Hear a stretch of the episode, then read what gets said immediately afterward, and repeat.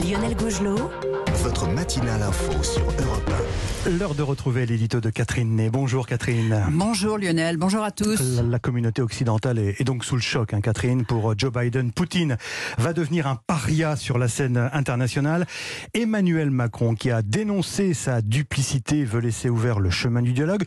On n'aurait jamais cru ça de lui, en fait. Oui, hein. quand les Américains annonçaient la guerre est imminente, on se disait, mais ça c'est du bluff, ce sont des pousses au crime. Alors peut-être préférait-on être sourd et aveugle. On voulait croire que cette mobilisation de l'armée russe à la frontière de l'Ukraine, en Biélorussie, eh c'était du théâtre, une mise en tension pour obtenir un accord. Ça fait des années que Vladimir Poutine demande des garanties sur la sécurité de la Russie, une renégociation des équilibres en Europe, demande réitérée en novembre. Mais l'OTAN est sa bête noire et personne n'a osé dire aux Ukrainiens qu'il n'appartiendrait jamais à l'OTAN, ce qu'il attendait. Faute de l'obtenir, eh bien, il est passé à l'acte et dès que Joe Biden a déclaré que pas un soldat américain n'irait en Ukraine, eh bien, il avait la voie libre. Mais en fait, on a l'impression que la rancune, la haine envers l'Ukraine pèse plus finalement pour lui que les calculs euh, coûts-bénéfices de cette invasion?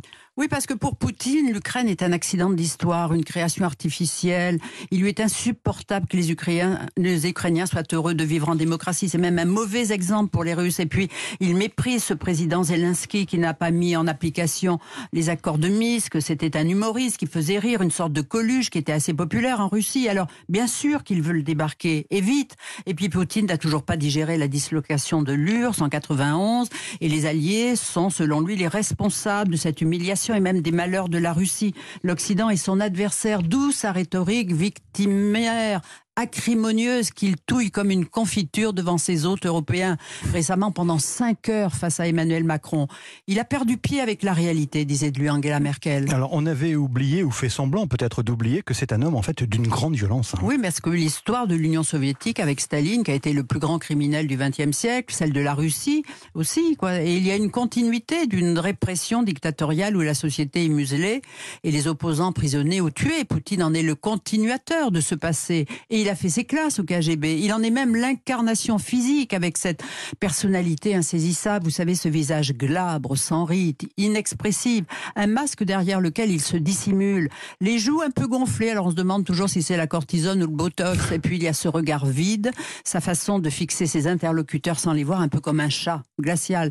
Et le tout servi bizarrement par un timbre de voix doucereux, plat, sans relief, même quand il est en colère, lorsqu'il menace les Occidentaux que toute interférence susciterait des conséquences que vous n'avez jamais connues. En clair, la bombe nucléaire, vous voyez Car lui, il ne connaît que la force. Il a fait le choix de la guerre parce qu'il sait que les autres ne viendront pas lui casser la gueule, parce que ce sont des démocrates, des pleutres. Question, jusqu'où voudra-t-il aller? En fait, il est le maître du temps oui, d'abord, il est le seul maître à bord. Vous avez vu les images de son conseil de sécurité montrer autour de lui des gens à plat ventre. Et puis, il est le maître du temps parce que ça fait 22 ans qu'il est au pouvoir.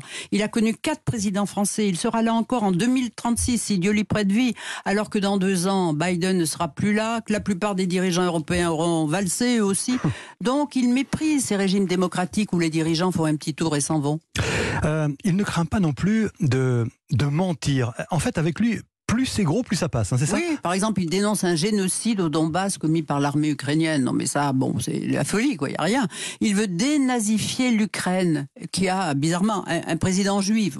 Mais derrière cette accusation grossière, il y a aussi un message subliminal. Il veut, rappeler que l'Union soviétique a permis d'en finir avec Hitler et que les Européens ne lui en savent plus gré. En 2004, Jacques Chirac l'avait invité au fait du débarquement en Normandie et avait rendu hommage, euh, hommage aux Russes à leur décision bon, définitive. Bon, pour le 75e anniversaire du débarquement, Emmanuel Macron a oublié de l'inviter l'humiliation d'un président novice qui ne connaît pas l'histoire. Ça peut être laissé des traces. Merci, signature de Catherine Ney.